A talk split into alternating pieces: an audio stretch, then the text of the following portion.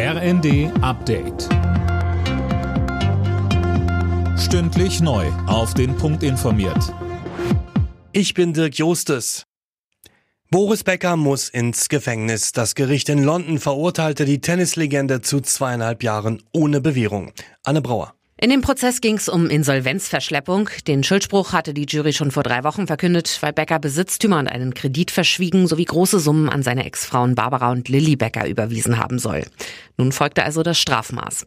Der dreifache Wimbledon-Sieger kann jetzt noch Rechtsmittel einlegen, sowohl gegen den Schuldspruch an sich als auch gegen das Strafmaß. Unabhängig davon muss der 54-Jährige die Strafe aber erstmal antreten. Die Corona-Isolation soll bundesweit nur noch fünf Tage dauern, so die Entscheidung der Gesundheitsminister. Kassenärztechef Gassen befürwortet die Entscheidung. Er sprach im ZDF von Eigenverantwortung. Die Lage sei noch zu unübersichtlich, sagte dagegen Virologe Martin Stürmer. Der Chef der EU-Grenzschutzagentur Frontex Legerie ist zurückgetreten. Er stand zuvor wegen der Affäre um illegale Pushbacks der griechischen Küstenwache in der Ägäis in der Kritik.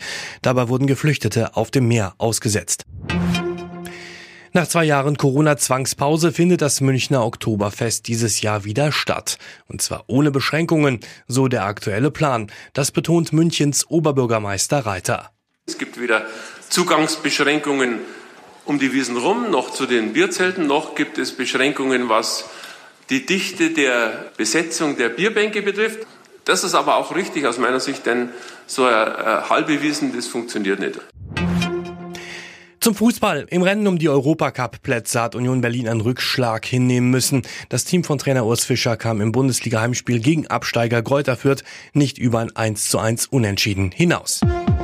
Alle Nachrichten auf rnd.de